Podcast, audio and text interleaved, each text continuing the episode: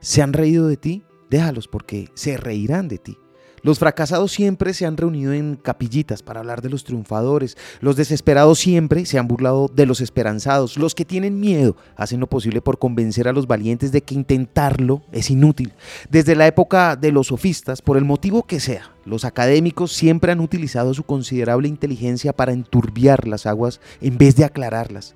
Asegura Ryan Holiday en su libro La llamada del coraje que esa es la niebla que los valientes deben atravesar. El sendero pedregoso por el que andamos no está flanqueado por gente que nos anima, sino por personas que quieren llevarnos por el mal camino o convencernos de que abandonemos. Es más probable que traten de convencerte de que no importa, de que nada cambiará, que te amenacen o te intimiden para que no lo intentes.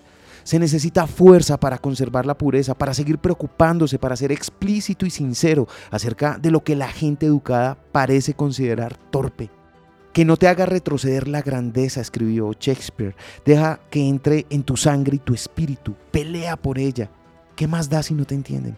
Los que se ríen de que subes la montaña no se imaginan dando el primer paso para pisar terreno incierto. Les demostrarás que se equivocan y aunque no lo consigas, habrás tenido el valor de haberte puesto manos a la obra. El creer que nada es posible, el no creer en nada, el sentirse incapaz, es para los perdedores. Y ahora dime, ¿eres tú uno de ellos? Lo aprendí en la vida, está en los libros. Soy Lewis Acuña y me encuentras como arroba libro al aire en Instagram.